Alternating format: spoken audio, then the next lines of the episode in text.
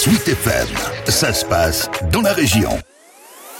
C'est un maltier historique datant du milieu du 19e siècle, une marque de luxe à la française comme Louis Vuitton, Goyard ou Hermès.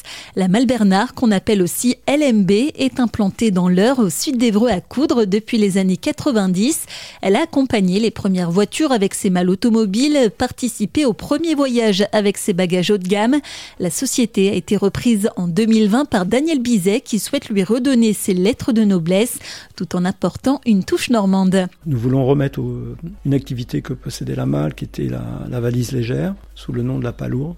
Et on souhaiterait remettre euh, ces valises souples, très légères, euh, sur le marché, refaites euh, en Normandie avec un produit innovant qui est le, lin, et sur lequel on a un process qui nous appartient et on souhaite vite mettre ces gammes en vente en direction du grand public. Moi, je suis assez fier d'être normand, donc c'était de dire on défend en Normandie, c'est le seul maltier en Normandie. Alors euh, d'ouvrir le métier de maltier avec en plus euh, la, matière première en Normandie, circuit court, euh, écologique et autres, donc c'était un plus qui fait qu'on aura un produit quand même assez, assez déterminant parce qu'on aura un produit léger, technique, recyclable et donc à un prix très abordable. Un prix d'environ 1500 euros.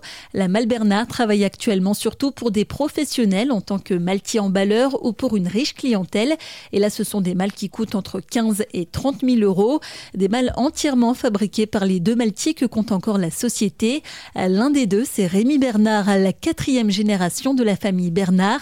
Il aimerait embaucher, mais difficile de trouver de la main-d'œuvre aujourd'hui. À l'heure actuelle, on ne trouve aucun maltier. Bah, c'est un c'est un métier euh, qui a été en, disparition, disons.